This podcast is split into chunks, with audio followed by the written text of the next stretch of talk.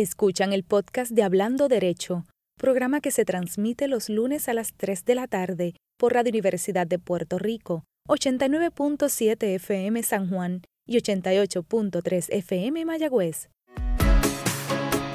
Aquí, Hablando Derecho, dialogando sobre ley, proceso y acceso. Un programa para conocer el mundo de las leyes y su relación con nuestra vida cotidiana. Ahora con ustedes, la licenciada Sonia Ivette Vélez Colón.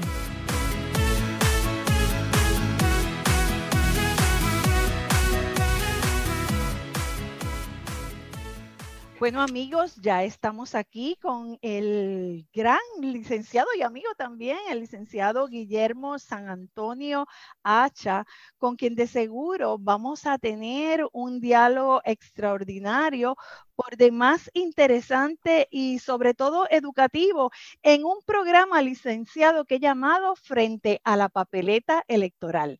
Así que le damos a usted la más cordial bienvenida y el agradecimiento por estar aquí con nosotros en Hablando Derecho. Saludos. Saludos, saludos. Pues un placer estar aquí con usted, con la radio audiencia y hablando del tema electoral, ¿verdad? Que, que cada vez más es importante a una semana del evento electoral, así que pues, muy, muy agradecido por la invitación nosotros por el tiempo que nos va a dedicar.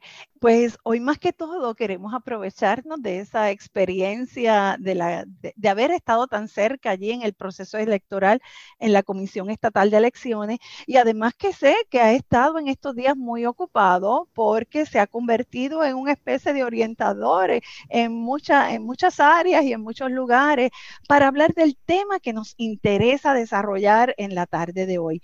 Porque lo que queremos es orientar a todos los amigos de Hablando Derecho y los que van llegando y se unen a esta conversación lunes tras lunes y en nuestro diálogo. Queremos hablarles sobre el proceso de votación que de hecho, y usted me corrige, ya está teniendo lugar porque ya se está votando y que se va a concretar el día 3 de noviembre. Exactamente. las elecciones son el primer martes después del primer lunes, ¿verdad? Es una manera una manera de, redacción igual a la de Estados Unidos para que nunca sea un primero de noviembre. O sea el, el, primer martes después del primer lunes de noviembre, del mes de, noviembre. Sí, muy bien. la ley, ¿verdad? Okay. Lo que, la intención era que no fuera el primero de noviembre para que no sorprendiera al elector que, ay, ya es noviembre. Veo. Entonces la elección puede ser o del 2 al 8 y ha variado dependiendo del cuatrienio. En este caso es el martes 3 de noviembre, pero el Código Electoral de 2020, que fue aprobado, que es un código electoral ah, bastante controversial, fue un debate político muy álgido, que ustedes recordarán. Pero lo, discutimos aquí, hemos hablado de eso mucho en el programa. el, el Código Electoral de 2020 amplió posibilidades para que el elector ejerciera su derecho al voto. Y una de las que amplió y que facilitó, pues son estas modalidades de voto ausente y de voto adelantado que ya están en proceso. Ya no es una disposición del código que la vemos escrita, sino que ya está en ejecución y ahí pues empiezan a ver los distintos problemas, tropiezos que ha enfrentado el, sistema.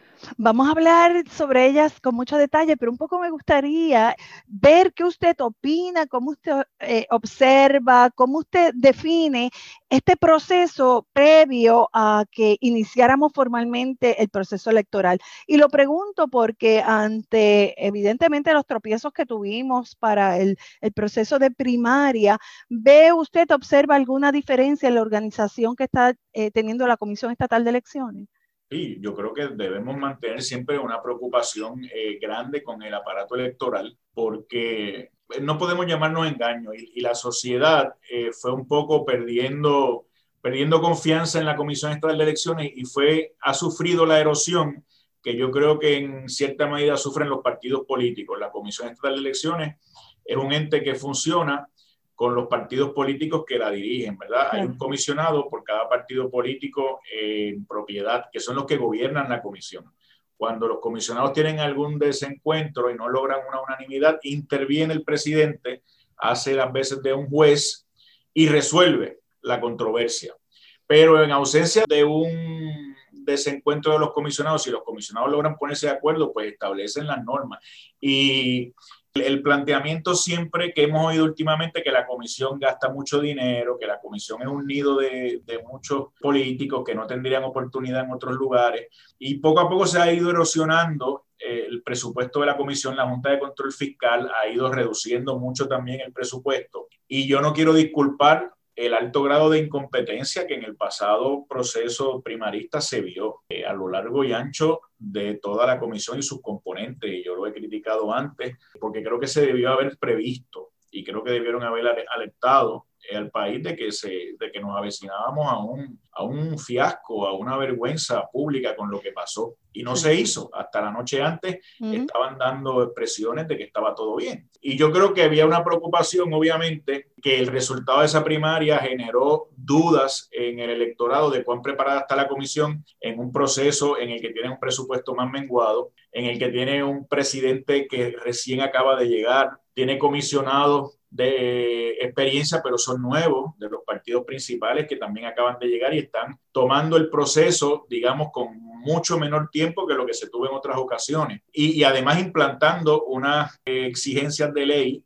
nuevas como estas que vamos a elaborar un poco de voto adelantado y voto ausente, que requieren infinidad de recursos y pericia. Por lo tanto, hay unos temores que están ahí, eh, hay gente capacitada, yo sé que las hay, eh, que han manejado esto por, por, mucho tiempo. Y estamos en el proceso de ver cómo el electorado, 50 mil personas, por ejemplo, que están en el proceso de recibir papeletas por correo y devolverlas. Cómo eso funciona, si la gente la recibe y las devuelve rápido, si esperan. Eso va a ser interesante ver cómo va a ir eh, rompiendo esa cosa. Pero yo creo que, que, la comisión tiene un gran reto de reivindicarse, de reivindicarse en este proceso electoral, que el país espera no una cosa libre de algún problema que puede surgir porque son actividades humanas, pero que en términos generales sea un proceso justo, correcto, que fluya y que si hay algún problema que se pueda prever y alertar. Yo creo que eso es importante y que, y que recuperar la confianza que pudo haberse quebrado cuando tuvimos el proceso de las primarias accidentado que comenzaron un día y terminó una semana después, de una decisión del Tribunal Supremo. Que eso no, no, no se vuelva a repetir. Yo creo que, como muy bien señala, estamos muy a tiempo de rescatar ese, ese, proceso democrático que siempre nos ha, distinguido. Y le comparto, a mí el proceso electoral como ciencia me apasiona. Yo presidí por tres años en un tiempo electoral, la sala de recursos extraordinarios de la región judicial de San Juan. Yo creo que allí pasaron todos los anuncios de ese año. Yo tuve que intervenir y ver y conocer. Pero más allá, licenciado, le cuento que desde mi primer nombramiento a la judicatura allá en el municipio de Ciales, que tanto disfruté, hasta básicamente que, salí, estuve unida al proceso electoral porque presidí comisiones electorales. Yo estuve en la HIP en muchísimos procesos electorales, así que vi.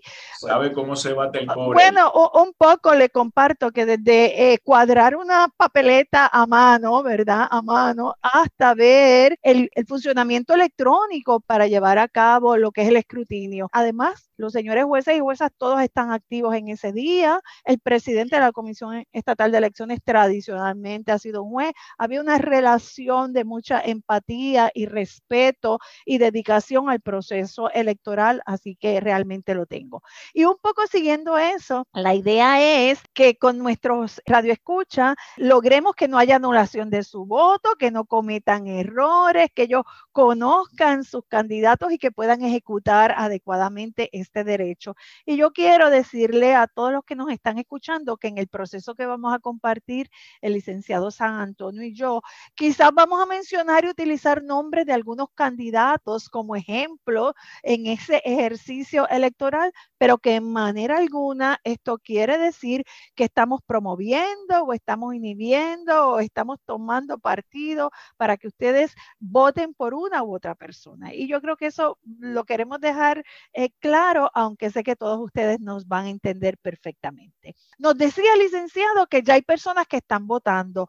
¿Podemos hablar un poquito de ese, de ese voto que ya se está llevando a cabo? Sí, es el voto, ahí está el voto ausente y el voto adelantado. El voto ausente, en algún momento, la ley permitía, sobre todo siguiendo eh, unos, unos dictámenes de leyes federales, el voto ausente orientado a militares, estudiantes que estaban acreditados fuera de Puerto Rico, trabajadores de la agricultura y otros sectores que la ley los identificaba eh, específicamente que por sus características podían solicitar voto ausente. En el caso de los militares, muchas veces no solo en Estados Unidos, sino en otras partes del mundo, y se activaban unos protocolos mandados por ley federal y otros por ley de Puerto Rico para administrar ese voto ausente. Ese voto ya salió, ese voto está pendiente de ser recibido. En esta elección y con el Código Electoral de 2020, esas características se difuminaron. Ya no hay que ser tan estricto, ¿verdad? Se flexibilizaron en la palabra.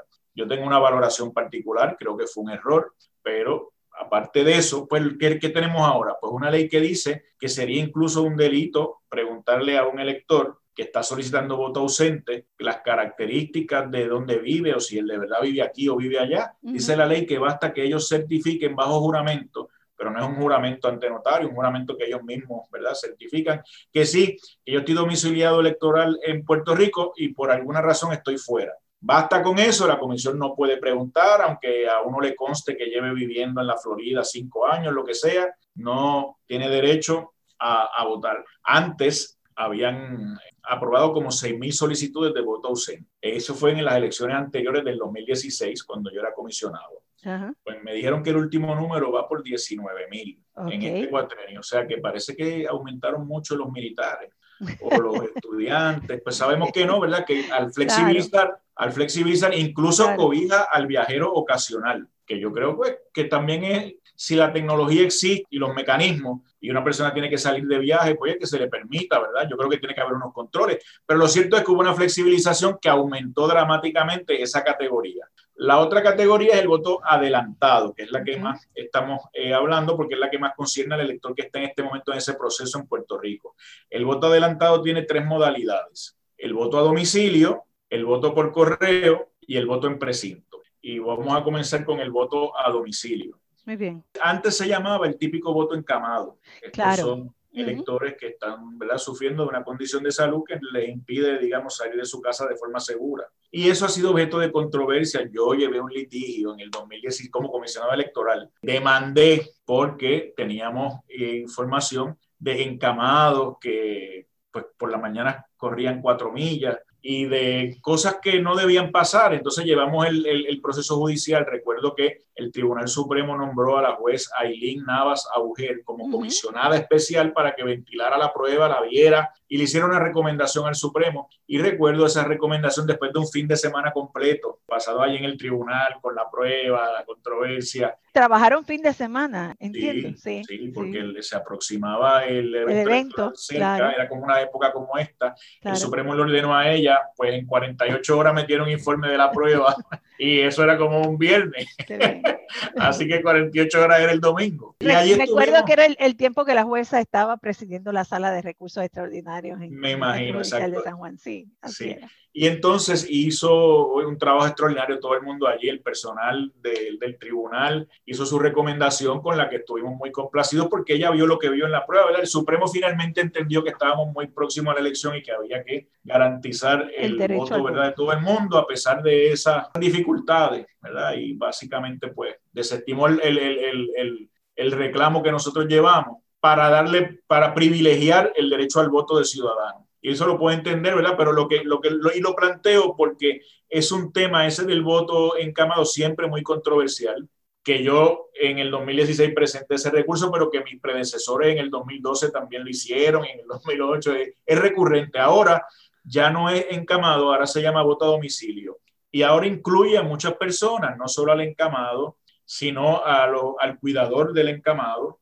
Si una persona ha cumplido 80 años, pues no tiene que ser encamado, puede ser la persona más saludable del mundo, pero por el hecho de tener 80 años tiene derecho a que vayan a domicilio y votar allí. Eh, si uno tiene pues niños con condiciones, hay, hay muchas excepciones para facilitar el voto a domicilio.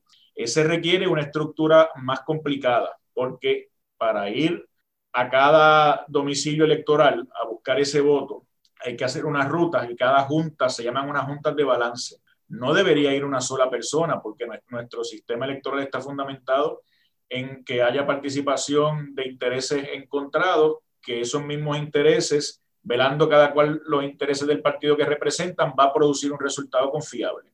Por lo tanto, si el representante del Partido Popular va solo a buscar esos votos a los domicilios, no genera una duda, genera una duda y no se, no, se, no se debe. La ley dice que debe ir por lo menos dos, pero por lo menos dos, porque, se, porque la mayoría de las rutas, la verdad es que está disponible el, el representante del PNP y el representante del PPD. El PIB usualmente acomoda también un representante en la mayoría de las rutas y los, el Movimiento Victoria Ciudadana, el Proyecto Dignidad y el candidato Eliezer eh, Molina, tienen, eh, han hecho expresiones de que no van a tenerlos todos para todas las rutas, pero que van a tratar de acomodarlo en la mayoría que pueda. Pero por lo menos dos. ¿Qué pasa si, el si solo llega uno, digamos, porque surgió un accidente, porque la vida a veces se complica? Pues ahora la ley dice que se espera una hora para que la comisión local resuelva. presumo que llamarán también al juez que esté a cargo y dirán, bueno, ¿qué hacemos aquí? Hay que buscar el voto, pero hay una sola persona, pues, pero que si en una hora no se resuelve, no aparece el juez, no, pues puede salir la persona sola a buscarlo. Ese es el peor de los escenarios porque siempre queda una duda. Así que yo confío que por lo menos las juntas tengan a dos personas. Ese es el voto a domicilio. En este año, esa categoría de voto a domicilio se, ha solicitado para 105 mil electores. Es la categoría más grande del voto adelantado. El voto adelantado eh, son más o menos 200 mil solicitudes y 105 mil corresponden al voto a domicilio. Hay domicilios que habrá dos o tres, porque claro, si está la persona encamada y el cuidador, pero son muchas rutas, la logística es complicada.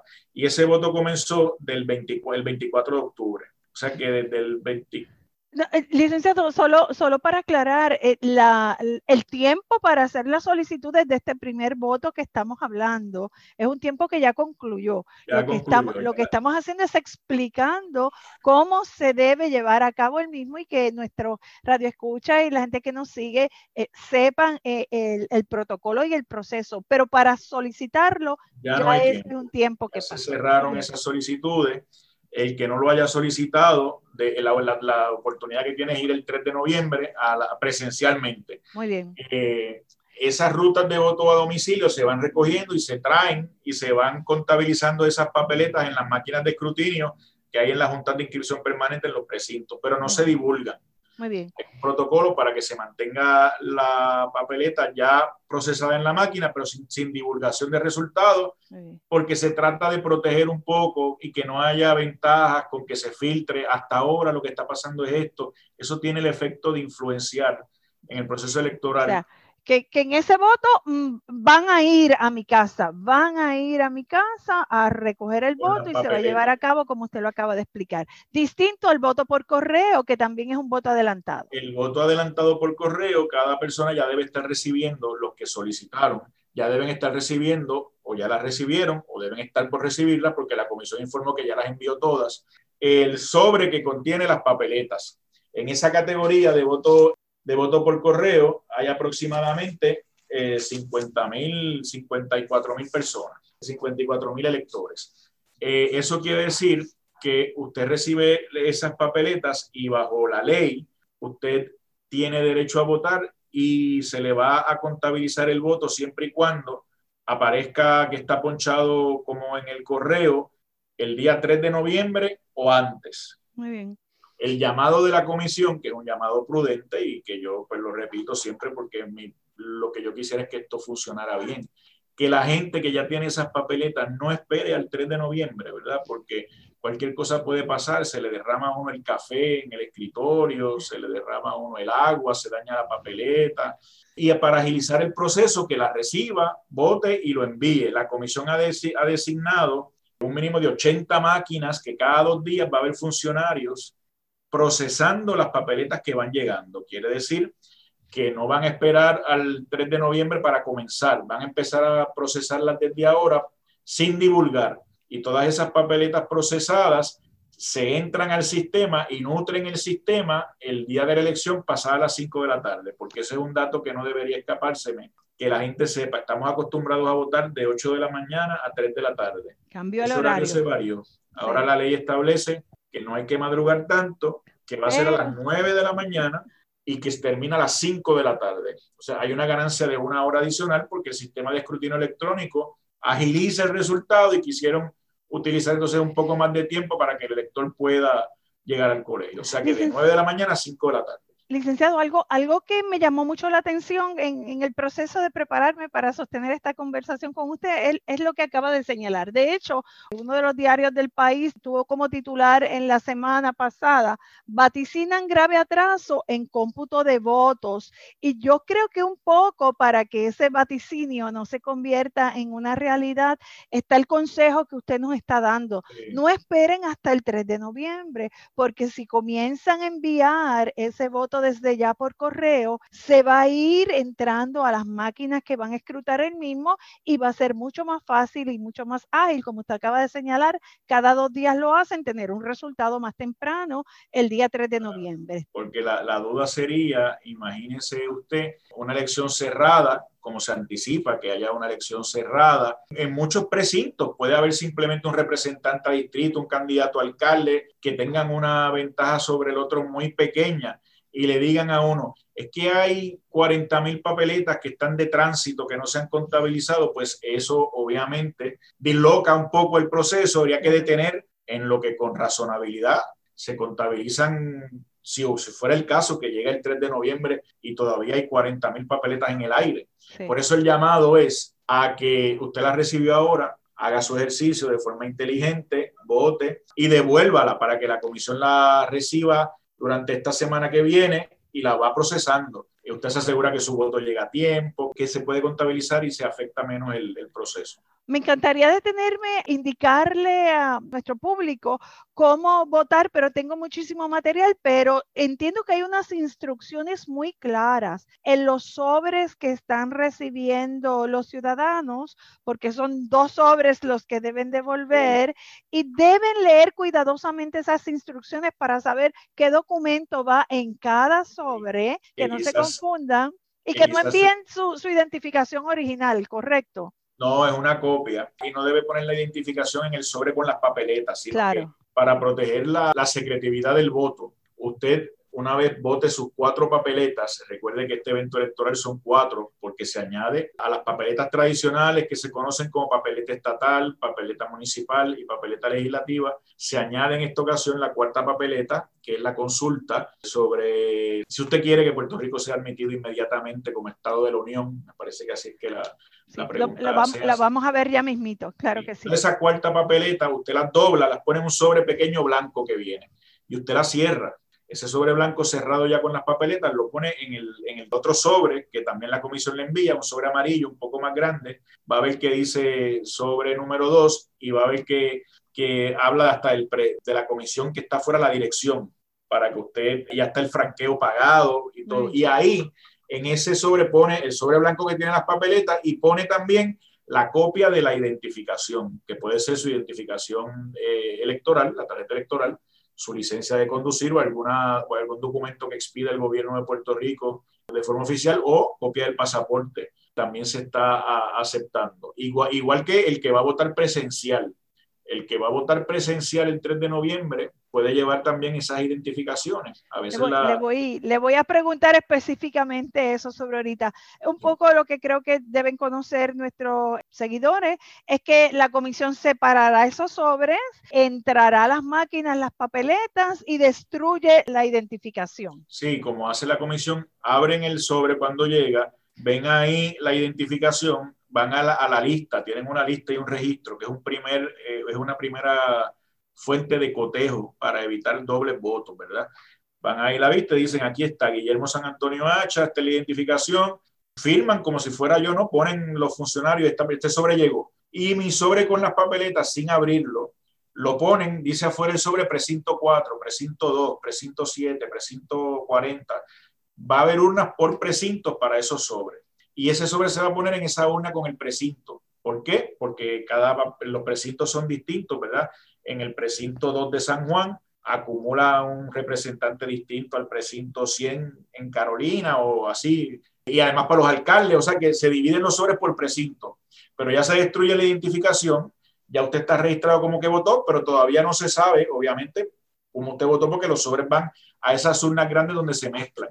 Entonces, el tercer proceso es que una vez eso está segregado, abren los sobres de las papeletas y ellos las van pasando por las máquinas de escrutinio electrónico. Nos vamos a tener que ir a una pausa, pero no me quiero ir sin dos cositas, licenciado, que esto lo aprendí eh, eh, preparándome y quiero que usted me diga si estoy en lo correcto. Si pedí voto adelantado y no lo ejerzo, va a ser difícil que el día 3 de noviembre lo pueda hacer porque voy a estar excluido de la lista. ¿Es correcto? No va a estar en la lista y va a estar en una lista de excluidos. Entonces siempre hay la manera de usted insistir y pedir que voten en un sobre a mano, en un colegio particular, y ese voto se protestará, se pondrá aparte. Y yo recomiendo que si usted solicitó, lo ejerza porque va a ser muy difícil que pueda votar el 3 de noviembre. Claro, y que lo haga ya y que lo envíe ya para que pueda ser contabilizado. Y entonces me queda el voto de precinto. El voto de precinto son aquellos que solicitaron adelantado también por las mismas causas que puede ser el voto por correo, pero que van a, sus precintos, que puede ser la Junta de Inscripción Permanente, como se decida.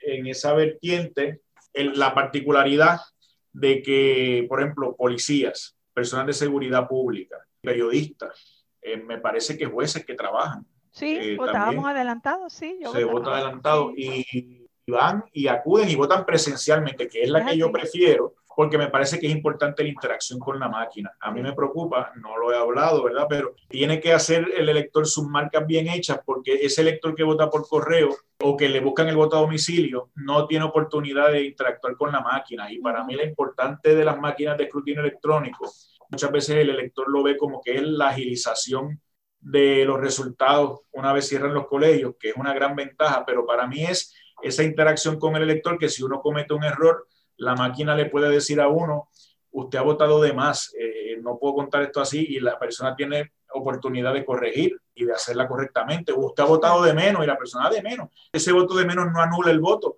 pero a lo mejor usted no sabía que tenía, candidatos de menos. Y la máquina en eso ayuda a que el elector lo haga. Cuando uno no tiene el acceso, cuando le envía por correo eso, pues allá en la comisión, si votó de menos, pues no pueden hacer otra cosa, ¿verdad? Hay que votar así. Pero se pierde esa interacción que me parece importante. El que vote en precinto es el sábado 31 de octubre. Muy bien. Importante que sepan, sábado 31 de octubre es el único día que en los distintos precintos se va a hacer ese voto presencial adelantado. Muy bien, pues vamos a recesar brevemente. Miren amigos, al regreso tenemos un banquete de información. Eh, nos vamos a ubicar en el día 3 de noviembre, en el día de las elecciones, para los que lo vamos a hacer presencialmente y vamos a ver qué cosas podemos anticipar, cuántas papeletas se nos van a entregar y cómo podemos hacer el ejercicio al voto. Así que nadie se retire, que estamos aquí frente a la papeleta electoral en Hablando Derecho.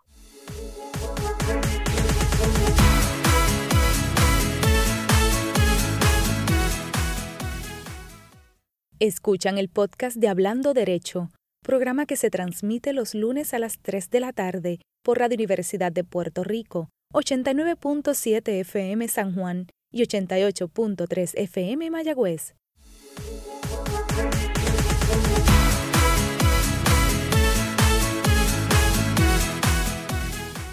De regreso, amigos, estamos dialogando con el licenciado San Antonio Hacha, que nos está dando cátedra, una clase sobre proceso electoral. Y ya pasamos toda esa experiencia del voto adelantado. Y les decía que ahora nos íbamos a ubicar como electores el día de las elecciones, martes 3 de noviembre. Licenciado, no tengo tarjeta electoral la perdí, es muy vieja, es la primera que me saqué. ¿Qué puedo hacer? Perdí no, me no, me, parezco en la foto. No, para nada. Me la hice a los 18 años y ya ha pasado el tiempo. Y dice, hay algunas que tienen una fecha de expiración. tienen perforaciones, otras. ¿Qué hago, licenciado? ¿Qué hago? Que el elector no se preocupe porque algunas tienen fecha de expiración, algunos formatos no son los vigentes a veces varían los colores y muchas veces que simplemente la gente decía, es que no me parezco porque yo tenía el pelo de un color y ahora de otro. Porque... O tenía un peso y ahora tengo otro. Eso es muy común también. Lo que le queremos decir al elector es que no se preocupe. Mire, si la tarjeta electoral está vencida, que dice como si estuviera vencida, por ley se le quitó el vencimiento, o sea, es válida, la puedo utilizar para votar. Si se le pierde, puede utilizar otro tipo de identificación como la licencia de conducir o el pasaporte, una que le ha expedido el Departamento de Transportación y Obras Públicas, un Real ID. Si no tiene ninguna, pues entonces debe ir a la Comisión Estatal de Elecciones para que le hagan un duplicado. Pero no se sienta que tiene que ir a, a pedir un duplicado porque no la encuentro, porque esté vencida o porque es vieja, porque sigue funcionando igual. Y si usted tiene un método alterno de identificación, como la licencia de conducir o pasaporte, eso es válido. Lo importante es que esté en el registro electoral, ¿verdad? Si usted está en el registro electoral, aunque no tenga la tarjeta electoral, lo que tiene la licencia, pues no importa. Ya lo identifican con la licencia, lo encuentran en el padrón electoral o el registro y usted vota yo quiero dar este consejo, pero quiero saber si es sabio lo que estoy diciendo y voy a, voy a, solicitar su asistencia. Y lo hago desde la experiencia de trabajar en una comisión local, en una junta de inscripción permanente, en un proceso electoral. Ese día, licenciado, todavía las personas pueden ir y solicitar copia de su tarjeta electoral. Aquellas que no tienen ninguna otra, como usted muy bien acaba de señalar, pueden acudir ahí. Mi experiencia era que esta junta se llenaba tanto y tanto de personas porque incluso personas que la habían sacado el día anterior o la semana anterior se la había perdido por X u otra razón, no la encontraban y creaba muchísima ansiedad y había que hacer el turno que le correspondía. Así que mi consejo es que lo hagan antes o si efectivamente tienen una, tarjeta que es su alternativa, el Real ID, la licencia de conducir, eh, el pasaporte, la utilicen y no abarroten ni llenen de ansiedad eh, las juntas ni se llenen de ansiedad ellos en ese proceso. ¿Estoy en lo correcto, licenciado? Está en lo correcto. la Junta de Inscripción Permanente está ofreciendo servicios hasta ese mismo día cuando cierra la votación de lo que se llama el duplicado de la tarjeta electoral. Es una operación costosa. O sea, la tarjeta en un escenario de, de tanta eh, crisis presupuestaria es un, un, renglón muy costoso. Hasta hace poco la comisión no tenía dinero para ordenar las, las tarjetas que de ordinario necesitan para este tipo de eventos. La ley, yo creo que previendo eso y tendencias modernas de identificación del elector y reconociendo que lo importante es que la persona esté registrada, es como yo la identifico, pues que el Estado mismo me puede suplir eso, abarata un poco la presión eh, económica sobre la comisión y al elector mismo le da más comodidad y más facilidad en época del COVID y que no tenga que estar aglomerado en una junta de inscripción permanente para solicitar una tarjeta que no es necesaria, aunque esté vencida, o si tiene otro tipo de, de tarjeta que la utilice. Pero si la necesita, porque usted no tiene tarjeta de conducir, porque usted no ha sacado su pasaporte y no encuentra su tarjeta electoral, bueno, pues para eso está la comisión y la Junta de Inscripción Permanente le van a suplir esa tarjeta electoral.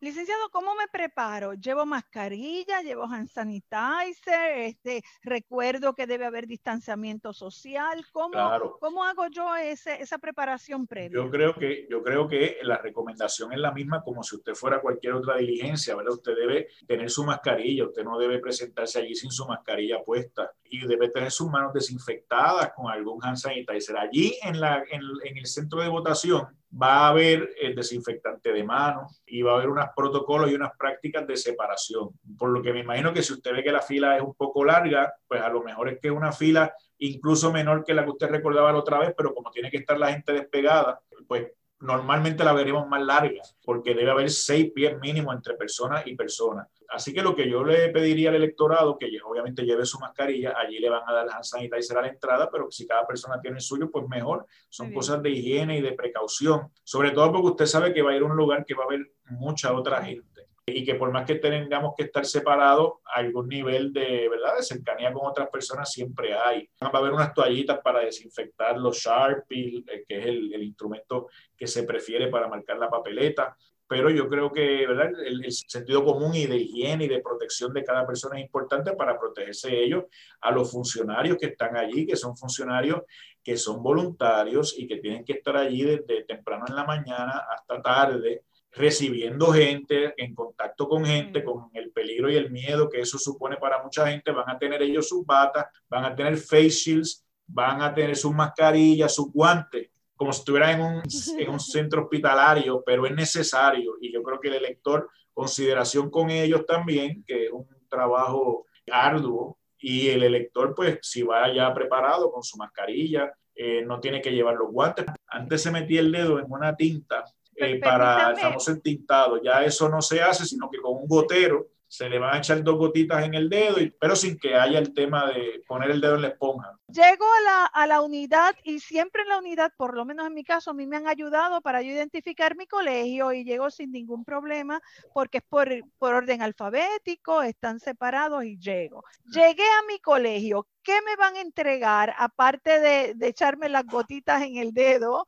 Como usted muy bien acaba de señalar, ¿qué me van a entregar? ¿Qué voy a pues recibir? mire, el elector, el elector que quiera todavía conocer un poco mejor, en la página de la Comisión Estatal de Elecciones entra y con la información de su tarjeta electoral le dicen cuál es su centro de votación, el colegio, la unidad, el salón, va a ir para que vaya dirigido. Pero siempre en el centro de votación va a haber una mesa de información y le van a poder dirigir, además que cada puerta va a tener por apellidos y usted va a saber, por ejemplo, una vez usted llegue al centro de votación que es, al colegio que es, a la unidad que es, el colegio ahí en la, específicamente, usted ve que en las puertas dice, pues aquí es de los apellidos A a la C, pues ya yo sé, por ejemplo, ahí yo no caigo, tengo que buscar dónde es la S, y poco a poco uno llega, pero si uno vaya preparado, porque sabe, antes los partidos políticos enviaban unas tarjetitas a los electores y a mí me llegaban de, todos, los partidos, sí. pero ya no se hace porque obviamente los costos y 20 razones. Así que la comisión de forma electrónica permite que el elector que esté interesado, pues de antemano lo busque, que yo creo que es una buena idea. Una vez usted llega allí, le van a verificar el dedo para asegurarse que usted no tenga la tinta de que ha votado antes. Y usted va a mostrar su tarjeta electoral, como ya dijimos, o la, o la tarjeta que tuviera disponible, licencia o pasaporte. Allí sí tiene que tener el original para ir a votar. Usted envía la copia en el voto adelantado que dimos por correo, pero aquí usted la lleva físicamente. Porque se la van a devolver, así que uno la se la devuelve, la mira, el, la mira el funcionario, buscan el registro, usted firmará como que usted está votando. Ah, le van a poner las gotitas que ya les mencioné, que es el intintado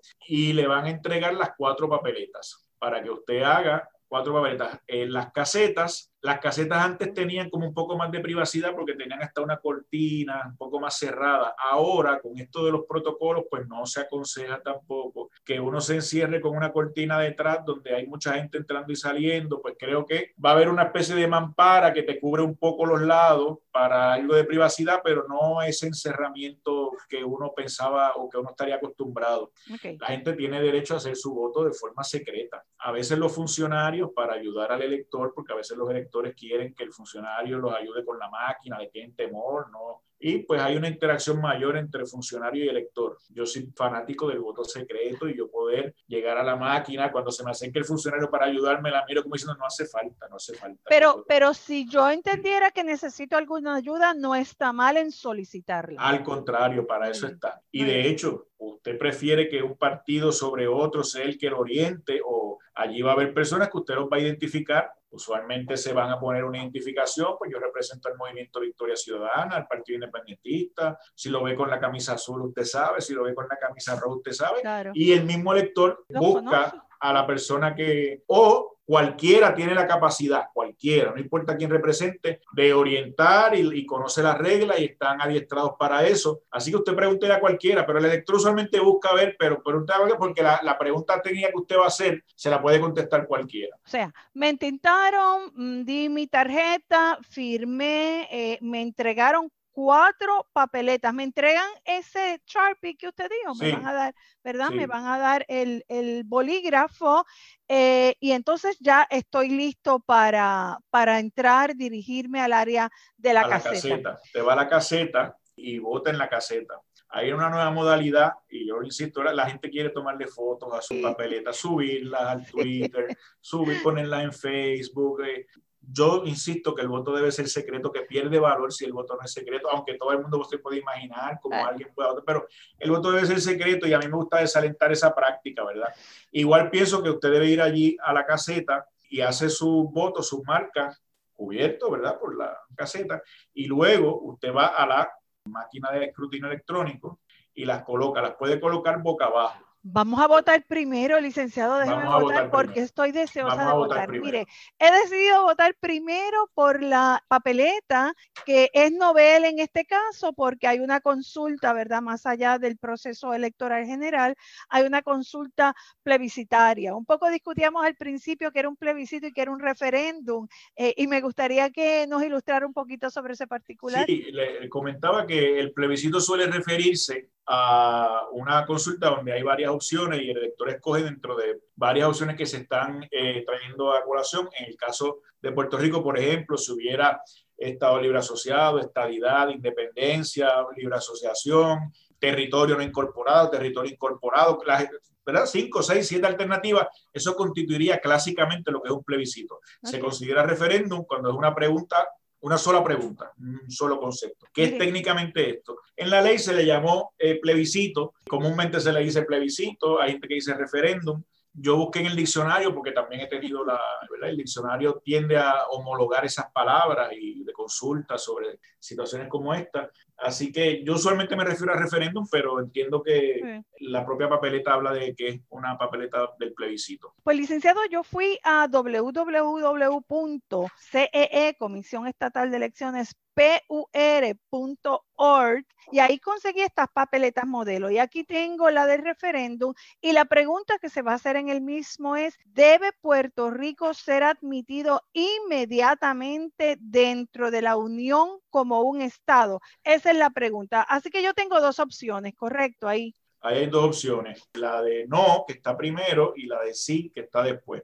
Me parece que invirtieron el orden intuitivo que verdad que como que primero se, uno dice sí o después no, pero aquí no, porque eso obviamente se hizo un sorteo de cuál iba a estar primero y cuál iba a estar segundo. Claro. El círculo, eh, la figura geométrica del círculo representa el no y la figura geométrica del triángulo el sí. Aquí yo llamaría la atención, pues, que en el caso de los recuadros, a mí, quizás por la avanzada edad de mis ojos, se me hace difícil ver ese recuadro bien. Entonces hay que hay que fijarse bien porque yo me imagino que puede mucha gente no verlos. Y el recuadro para colmo no está debajo de la figura geométrica, sino que está más bien como pegado a la línea divisora. Y eso puede generar alguna confusión porque puede que el elector sienta que hace la cruz debajo de la insignia y no se percata que no está eh, haciéndola en el, en el rectangulito que está ahí. Así que mi, mi llamado en esa particularmente que el rectangulito es blanco sobre blanco y no se percibe bien, que el elector se fije bien dónde están los rectangulitos y la marque. Sería debajo del el símbolo. Debajo del símbolo hay un rectangulito tenue. Si usted ve, pues dentro de ese rectangulito es que se debe hacer la marca.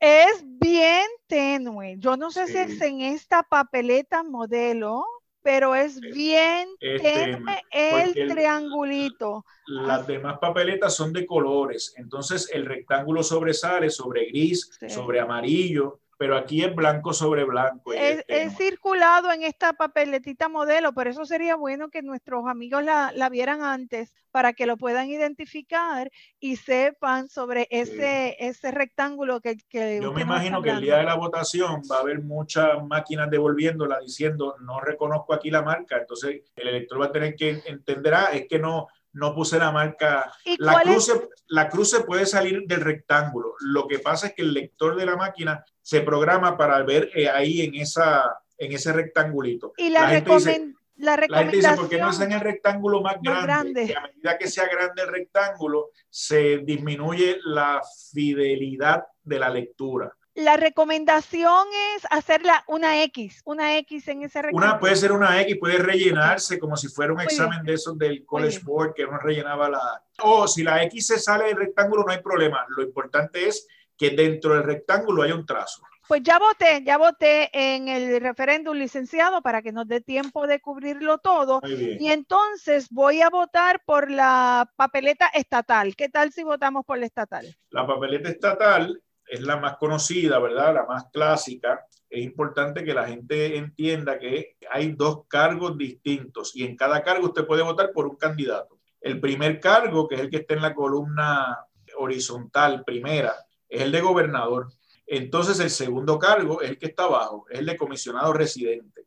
Aquí compiten cinco partidos políticos, ambos con candidatos a ambos cargos, tanto gobernador como comisionado residente, pero además de esos eh, cinco partidos con dos candidatos, o sea, con un candidato a cada cargo de cada partido, hay un candidato independiente que es el que está en la sexta columna. Y siempre en todas las papeletas vamos a ver el elemento común de la columna de nominación directa, lo que se llama writing. Para el elector eh, que quiera hacer un voto writing está la particularidad de que no solamente tiene que poner el nombre, debe poner el nombre completo y hacer la marca en el rectángulo, porque si no, no va a haber una contabilización de rating. O sea, si usted pone ahí en esa nominación directa Sonia Ivette Vélez Colón, pero no marca en el, en el recuadro, pues se queda incompleto el voto. Mire eso. Tiene que escribir y poner el recuadro. Esa es una ah. forma de votar en esta papeleta. ¿Qué otras alternativas tengo para votar en ella? Está el voto íntegro. El voto íntegro es, pues usted vota bajo la insignia del partido de su preferencia, que son los cinco que están ahí el orden que está dispuesto no es el mismo que las elecciones pasadas. En la primera columna aparece el PNP porque es el partido que ganó la gobernación anterior. En la elección anterior, la primera columna era la del PPD, así que se altera. Y luego, según se van inscribiendo los partidos, el tercera columna el PIB, porque fue el primero que se inscribió de los otros, luego Victoria Ciudadana y el, el, más reciente Proyecto Dignidad. Por eso el orden. Si usted vota íntegro, vota bajo la insignia de uno de esos partidos, porque usted entiende que los dos candidatos que están bajo esa insignia son los que responden a su, a su criterio, ¿verdad? A su expectativa y son los que usted quiere beneficiar con su voto. Habrá el que quiera votar bajo la insignia de uno de los partidos al cual pueda pertenecer, pero le guste un candidato de otro partido. Ese es el típico voto mixto. Por ejemplo, usted vota por bajo la insignia de Proyecto Dignidad y le hace un voto a Eliezer Molina, por ejemplo, ese es un voto mixto, porque votó bajo la insignia de un partido, pero quiso un candidato de otro. de otro, partido o independiente. Igual puede pasar, usted vota bajo la insignia de un partido y coge un candidato a comisionado residente distinto, ¿verdad? Ese es otro típico voto mixto. Antes, y aquí hubo mucha jurisprudencia sobre eso, el famoso pibazo. El pibazo es un voto que adquirió mucha prominencia, sobre todo se dice pibazo porque electores que marcaban la bandera del PIB, la insignia del PIB, pero votaban por los, por los candidatos del Partido Popular en términos generales. Puede darse en otras corrientes, pero así era que el pibazo era ese marco la bandera del PIB porque yo quiero que el PIB quede inscrito en el criterio, digamos, de un elector del Partido Independentista en el año 2012 o 2008 o 2004, que fue donde pasó más. Y marco para gobernador y para comisionado los candidatos de otro partido. Son un voto de tres cruces en una papeleta de dos cargos. La controversia fue grande. Aníbal Acevedo Vila se proclamó gobernador por pocos votos y muchos tuvieron que ver con ese tipo de votos que el Tribunal Supremo de Puerto Rico validó como una expresión del elector de que quiso expresar, soy de un partido, pero quiero votar por estos candidatos de acá. Eso generó mucho debate político, sobre todo en el partido de mayoría, que la mayoría actual, que no, no le agrada, eh, entiende que no, un voto de, para dos cargos no puede tener tres cruces y la ley electoral actual dice que solamente puede haber dos cruces en la papeleta, o sea, no puede hacerse el típico voto pivazo, ¿verdad? Bajo una insignia y los otros candidatos. O sea, que si usted vota bajo una insignia bajo la ley actual, tiene que haber por lo menos un candidato debajo de la insignia que coja el voto. Pues yo creo que lo importante y lo que nos debemos llevar es recordar que en esa papeleta debemos por lo menos, la mayor cantidad de cruces que vamos a poder hacer son dos. Muy bien.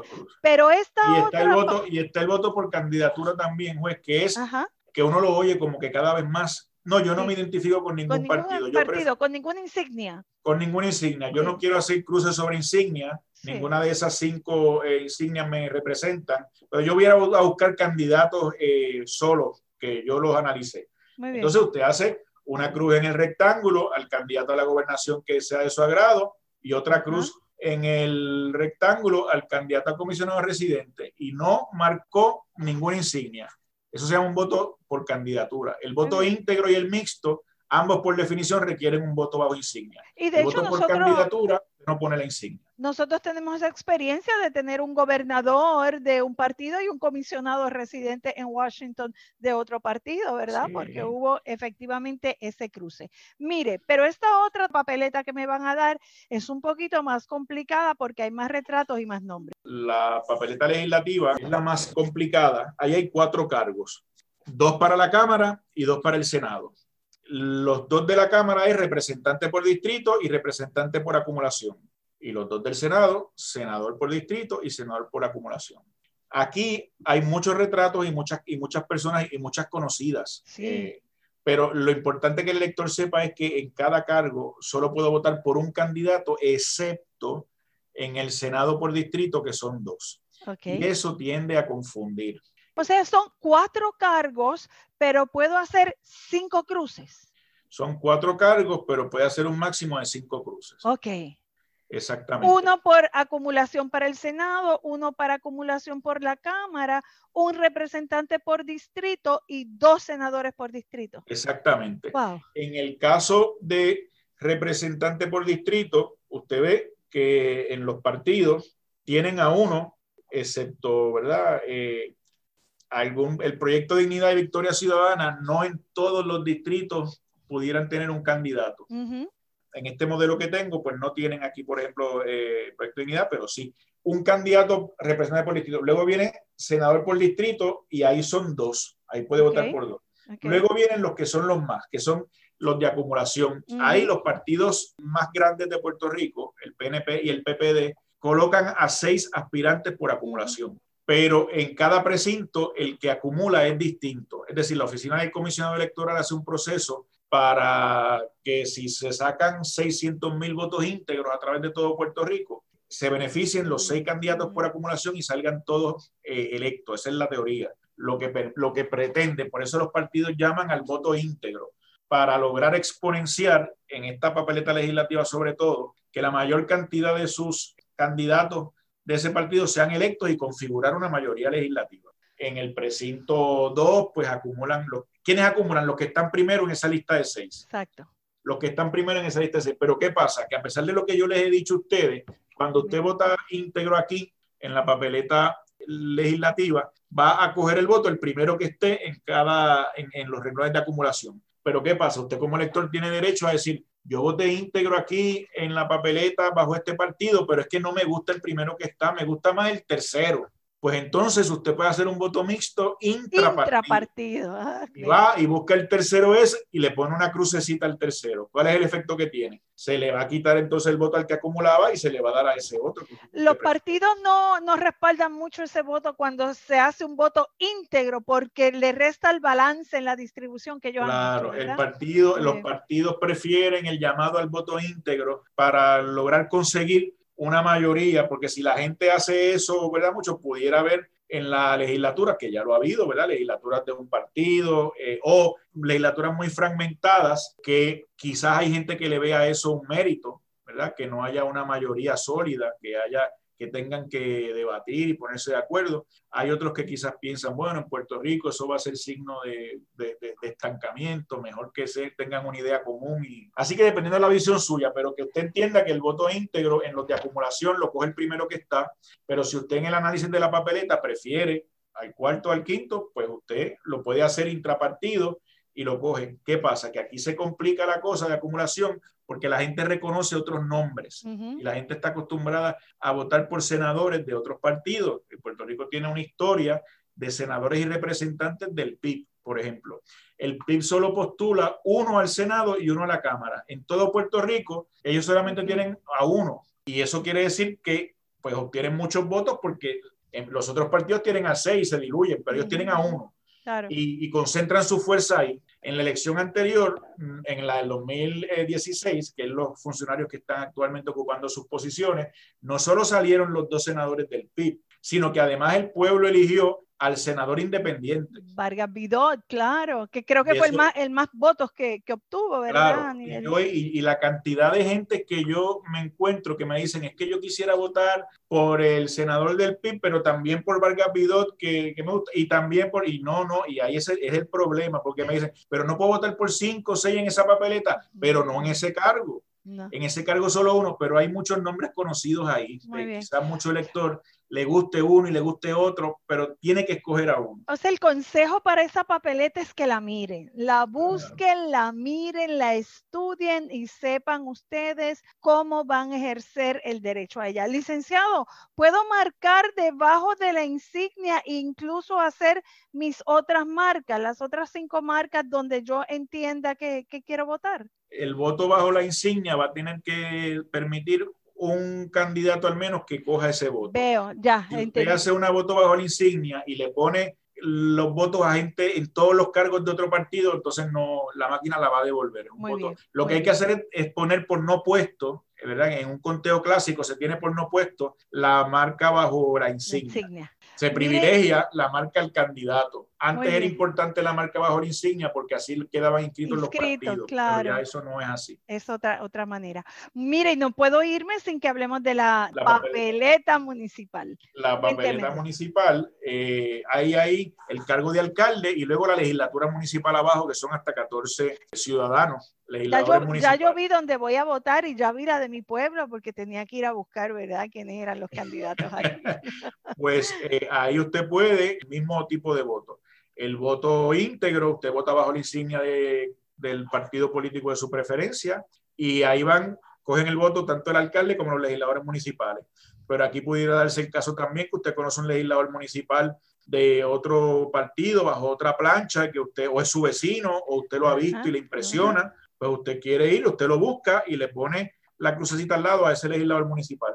O igual por candidatura, usted no se siente que quiere votar bajo una insignia, pues busca a los candidatos y le hace una crucecita al lado. Aquí lo importante es solo uno para alcalde solo uno para alcalde y hasta 14 en el área de los legisladores municipales. Muy bien. Mire, licenciado, ya he estado haciendo mis ejercicios, así que invito a todos los que nos han seguido en esta interesantísima charla y creo que podíamos extenderla muchísimo más, pero el tiempo siempre traiciona.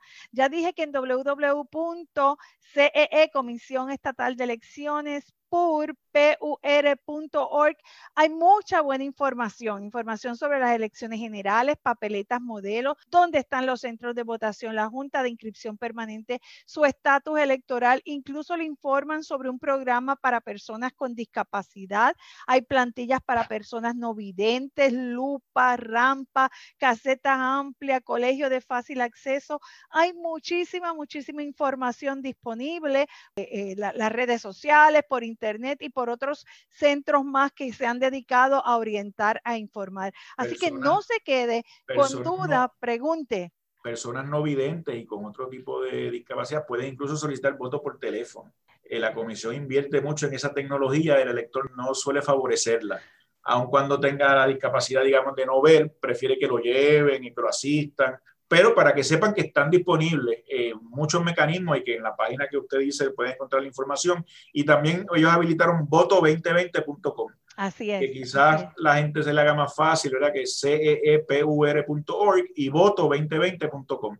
En ambas páginas se complementan y se, se accesa esa información. Lo mejor es que cada cual esté bien informado. Y bien informado, claro que sí. Y vamos a ejercer el derecho al voto, vamos a hacerlo inteligentemente, vamos a hacerlo secreto, que nos, nos protejan el mismo y hagamos ese ejercicio democrático tan importante para nuestro sistema de gobierno y que, y que la gente sepa que puede poner la papeleta en la máquina boca abajo porque tiene la capacidad de leer por ambos lados. Así que, y si se me daña, puedo solicitar hasta dos papeletas. Hasta dos papeletas, sí. Como ven, amigos, tanta buena y, extraordinaria información y agradecemos una vez más inmensamente al licenciado Guillermo San Antonio Hacha que nos haya acompañado en este tan instructivo diálogo eh, y esperamos volverlo a tener quizás post proceso electoral. Podríamos inventarnos algo, licenciado, para analizar y ver cómo, han sido estos resultados. Gracias, gracias a ustedes amigos por estar siempre lunes tras lunes con nosotros aquí, a Jean Paul Castro en producción, a Itza Santos en la dirección en Radio Universidad de Puerto Rico. Y nada, los espero el próximo lunes aquí en Hablando Derecho.